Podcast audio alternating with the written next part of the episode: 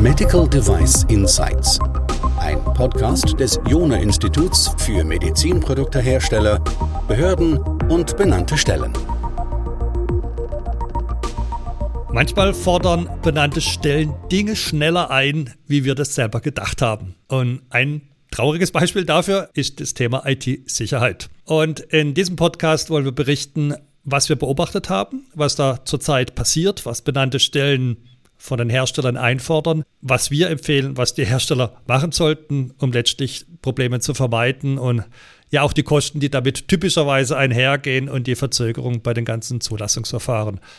Und wen kompetenter könnte ich da einladen als meinen Kollegen, den Christian Rosenzweig, der Christian vielleicht noch zwei, drei Worte zu sich sagt, damit die Hörer dich gut einordnen können. Jawohl, hallo Christian. Mein Name ist Christian Rosenzweig. Ich bin seit vier Jahren Berater am Jona Institut und betreue Medizinproduktehersteller hauptsächlich zu den Themen Risikomanagement und IT-Security. Ja, das heißt, du bist genau unser richtiger Ansprechpartner. Also wir müssen zugeben, dass wir die Situation bis vor kurzem ein bisschen anders eingeschätzt hatten. Ja, wir hatten nämlich eine These, was benannte Stellen da konkret einfordern. Das war, Christian, wenn du das vielleicht ganz kurz nochmal wiederholen würdest, bevor wir dann zur Realität kommen. Was dachten wir, was benannte Stellen besonders einfordern. Ja, genau. Wenn man sich mit dem Thema IT-Sicherheit beschäftigt, dann wird man feststellen, dass das ein Riesengebiet ist mit vielen, vielen Aktivitäten, mit vielen Konzepten, die da eine Rolle spielen. Und wir hatten eigentlich gedacht, dass sowohl die benannten Stellen mit ihren entsprechenden Auditoren als auch die Medizinproduktehersteller sich in dieses Themenfeld erstmal einarbeiten müssen. Die MDR hat ja relativ schnell das Themengebiet eingeklagt und die Leute mussten eben entsprechend nachziehen mit ihrer eigenen Qualifikation. Ich habe dann mal mit einer benannten Stelle gesprochen und habe gefragt, was erwartet ihr da eigentlich am Anfang von den Herstellern? Die können ja nicht von heute auf morgen alles implementieren. Und dann haben die gesagt, uns sind zwei Punkte wichtig. Das eine ist die Qualifikation des Personals und das andere ist, dass am Ende des Entwicklungsprozesses ein Penetration-Test gemacht wird, um sozusagen nachzuweisen, dass das Produkt auch wirklich ausreichend IT-sicher ist. Und das sind sozusagen die Rahmenbedingungen am Anfang und am Ende des Entwicklungsprozesses. Die müssen auf jeden Fall da sein. Und das habe ich auch immer so meinen Herstellern weitergegeben, meinen Kunden. Und dann habe ich eben im Laufe der Zeit gesehen, dass es doch anders ist. Ja, da müssen wir gleich drüber sprechen, was jetzt eingefordert wird. Vielleicht noch so eine Frage zu diesem regulatorischen Rahmen, weil man kann jetzt ja nicht irgendwas da fordern.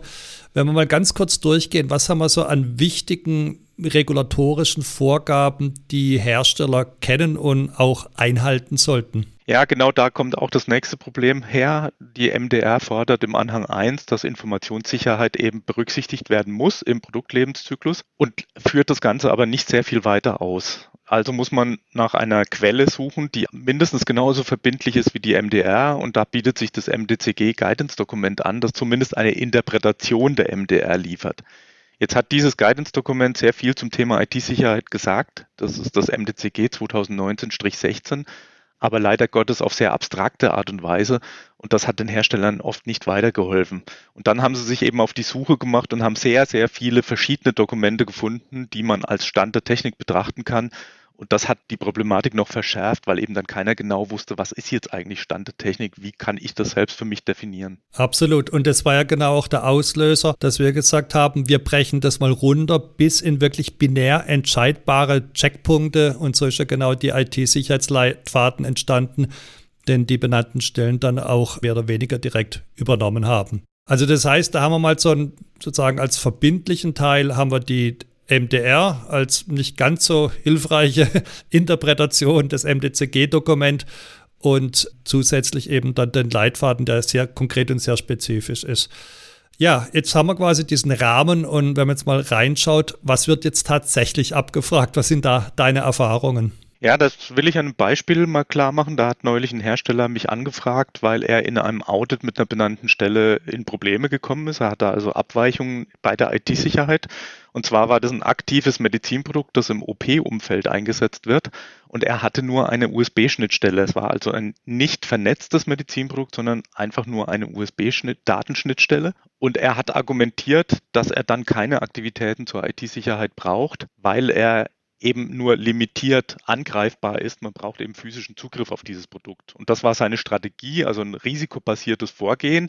Er hat es auch gegen die MDCG als Gap-Analyse, also gegen das MDCG-Dokument 2019-16 als Gap-Analyse formuliert und hat gesagt, wir brauchen eben die dort aufgezählten Aktivitäten nicht, weil wir nur eine USB-Schnittstelle haben. Und dann hat die benannte Stelle gesagt, nein, das reicht uns nicht. Wortwörtlich hat sie gesagt, das ist kein akzeptabler Approach. Und dann hat der Hersteller gesagt, was stellt ihr euch denn stattdessen vor? Und die benannte Stelle darf aber in so einem Fall nicht beraten. Das heißt, sie sind auf ihrem Statement stehen geblieben, dass sie es eben einfach nicht akzeptieren. Dann hat der Hersteller versucht, noch andere Gap-Analysen zu kreieren gegen FDA-Guidance-Dokumente beispielsweise, hat auch nicht funktioniert. Und dann ist er letztendlich zu mir gekommen und wir haben dann gemeinsam geschaut, wie könnten wir den Stand der Technik erstmal formulieren und haben dann die zu harmonisierende Norm, die IEC 81001-5-1 angeschaut. Das ist eben die, die die EU-Kommission zur Harmonisierung unter der MDR vorgesehen hat. Und dann haben wir gesagt, wir nehmen die jetzt und nehmen die wichtigsten Punkte daraus und versuchen die abzubilden. Nachträglich, also sozusagen den Entwicklungsprozess nach dieser Norm durchzuführen und zu dokumentieren. Das haben wir dann gemacht. Daraufhin hat die benannte Stelle gesagt, prima, das ist jetzt der Approach, den wir uns vorgestellt hätten. Und damit wussten wir schon mal, jetzt sind wir auf dem richtigen Pfad. Was dann aber passiert ist, und das ist, glaube ich, ebenso spannend, die haben sich nicht damit zufrieden gegeben, sondern die sind dann in einem weiteren Review-Schritt tiefer reingegangen, haben einen Fachexperten sich selbst dazugeholt, der dann die vorhandene Dokumentation, die wir nach der 81.151 erstellt hatten, noch tiefer angeschaut. Und dabei haben sie dann Sachen rausgepickt, wie zum Beispiel, dass das System über eine Benutzerauthentifizierung per Passwort versehen war, aber der Hersteller hat nichts implementiert, was eine Ablauffrist des Passworts bedeutet oder dass das eingeklagt wird vom Anwender. Und dann hat die benannte Stelle argumentiert, nicht mit einem Ablaufdatum versehenes Passwort ist genauso schlecht wie gar kein Passwort und das lassen sie nicht gelten. Und daran sieht man eigentlich, dass die benannten Stellen schon tief reingehen, dass die sich nicht nur den generellen IT-Security-Lebenszyklusprozess zeigen lassen, sondern dass die dann auch inhaltlich in die einzelnen Themengebiete reingehen und die hinterfragen. Und das ist eine Qualität, die kennen wir aus der 62304, zum Beispiel aus dem Software-Lebenszyklusprozess oder aus dem Risikomanagement-Prozess nach ISO 14971. Aber ich hätte nicht erwartet, dass jetzt schon in der ersten Welle der MDR-Audits diese Detailprüfung in der Granularität stattfindet. Das ist wirklich überraschend. Auf der einen Seite kann man natürlich froh sein, wenn da mal mit Kompetenz rangegangen wird, aber auf der anderen Seite muss man natürlich immer fragen, ist das jetzt noch risk-based? Also du hast ja gesagt, wir sprechen hier von einer USB-Schnittstelle, also von einer Schnittstelle, wo man ja schon direkt mit auf dem Gerät mit drauf sitzt und das Thema Ablauf von Passwörtern ist ja mittlerweile auch nicht ganz so einfach, dass man sagen kann, die müssen immer ablaufen, weil wenn man gerade weiß, wie so ein Krankenhaus funktioniert, dann steigt das höchstens die Gefahr, dass die das Passwort irgendwo draufschreiben und damit die IT-Sicherheit nachher verringern. Okay, aber so sind jetzt die Dinge. Also die Kompetenz ist hoch, äh, der, Detaillevel offensichtlich auch. Äh, wie sehr Risikomanagement oder risikoorientiert dieser Ansatz ist, darüber können wir streiten. Was würdest du jetzt den Herstellern konkret empfehlen? Also was sollen sie jetzt tun, um solch leidlichen Diskussionen möglichst zu vermeiden oder zumindest abzukürzen. Der Weg wurde eigentlich schon von einer anderen benannten Stelle vorgegeben. Die hat nämlich in einen Abweichungsbericht eines anderen Herstellers reingeschrieben, ihr habt ja gar keine IT-Security-Dokumentation. Was wir mindestens erwartet hätten, wäre folgendes. Und dann haben sie alles aufgezählt, was sie Minimum erwarten würden. Und das ist freundlicherweise genau das, was wir jetzt als Handlungsleitfaden nehmen können. Und die gute Nachricht ist, diese Vorgehensweise der benannten Stelle, die sie erwartet hätte, ist deckungsgleich mit der IEC 8100151, nämlich genau die Norm, die zur Harmonisierung unter der MDR ansteht für IT-Security.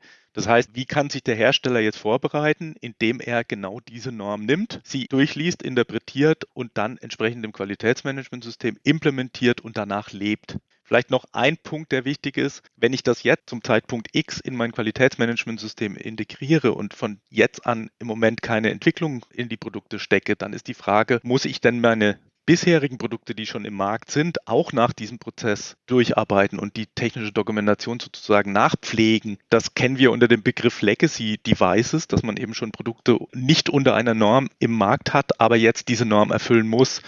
Und da sagt die 81.151 auch ganz klar, wie man in dem Fall umgehen soll. Da gibt es nämlich einen Anhang F, der beschreibt, dass man das Produkt nachentwickeln muss. Man muss diese Software in der Umstellung, nennen die das auch, diese Software in der Umstellung auf den Stand bringen, der eigentlich nach 81151 erforderlich ist oder erwartet wird. Und das Ganze muss man auch noch mit einer Risikobetrachtung versehen, die belegen soll, dass man in der Zwischenzeit während man dieses Produkt eben nachentwickelt, mit dem Produkt im Markt bleiben kann. Boah, das sind natürlich extreme Hürden, die da aufgebaut werden. Ein Stück weit kann man das sicher verstehen, weil doch vieles sehr, sehr rudimentär und stiefmütterlich bezüglich der IT-Sicherheit bisher gemacht wurde. Also insofern ist das nachvollziehbar, dass man da genauer drauf schaut. Aber jetzt gerade bei den Beispielen, die du jetzt genannt hast, ja, scheint man doch das sehr weit zu gehen. Also das kann eine ganze Firma stilllegen, wenn man das jetzt da ja, bis zum Ende durchexerziert.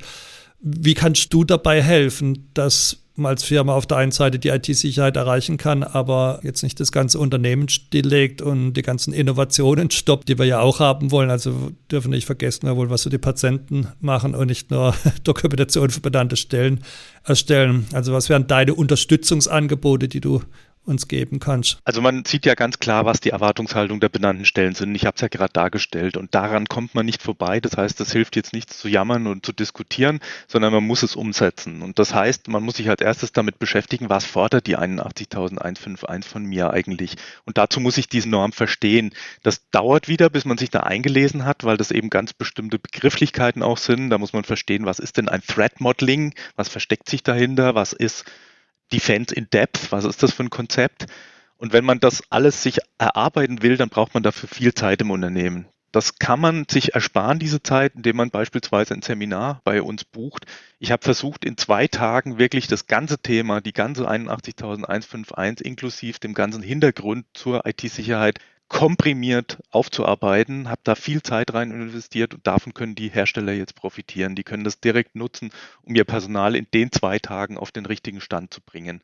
Das ist sozusagen der Startpunkt, um die Leute erstmal zu qualifizieren, zu enablen, dass sie in der Lage sind, Thema IT-Sicherheit im eigenen Unternehmen umzusetzen. Und dann geht es eben darum, das Qualitätsmanagementsystem entsprechend anzupassen. Da helfen wir beispielsweise durch Vorlagen, die wir zur Verfügung stellen oder durch Workshops, in denen wir die Anpassung dieser Vorlagen ans eigene Unternehmen umsetzen. Dann helfen wir auch operativ im Tagesgeschäft, wenn zum Beispiel so ein Threat Modeling gemacht wird. Das ist eine Methode, um systematisch IT-Security-Risiken zu analysieren. Dann braucht man eine gewisse Erfahrung, um das zu machen. Und da helfen wir dann wirklich mit Hands-on-Workshops diese Risikoanalysen zu moderieren oder durchzuführen oder auch im Zweifelsfall im, in Auftragsarbeit umzusetzen, sodass dann am Ende eben schnell eine Akte entstehen kann. Was auch noch ganz relevant ist, ist am Ende des Entwicklungsprozesses müssen ja bestimmte IT-Security-Tests gemacht werden. Da unterstützen wir als Jona-Institut durch Vulnerability Scanning oder Penetration Tests. Da haben wir auch entsprechend qualifiziertes Personal dafür. Und das sind ganz grob mal die einzelnen Aktivitäten, mit denen wir Hilfestellung bieten. Das ist gut und ich kann berichten, also gerade wenn du jetzt Thema Penetration Test ansprichst, wir hatten noch nie einen Fall, wo wir nicht auf gravierende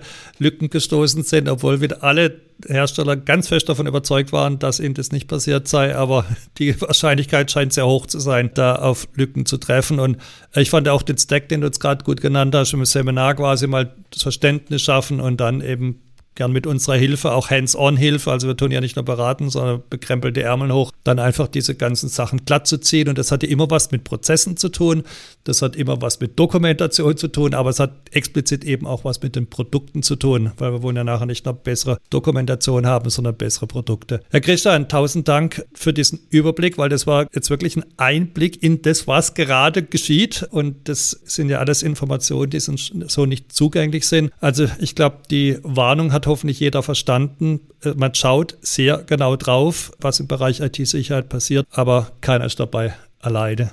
Christian, vielen herzlichen Dank. Sehr gerne, danke.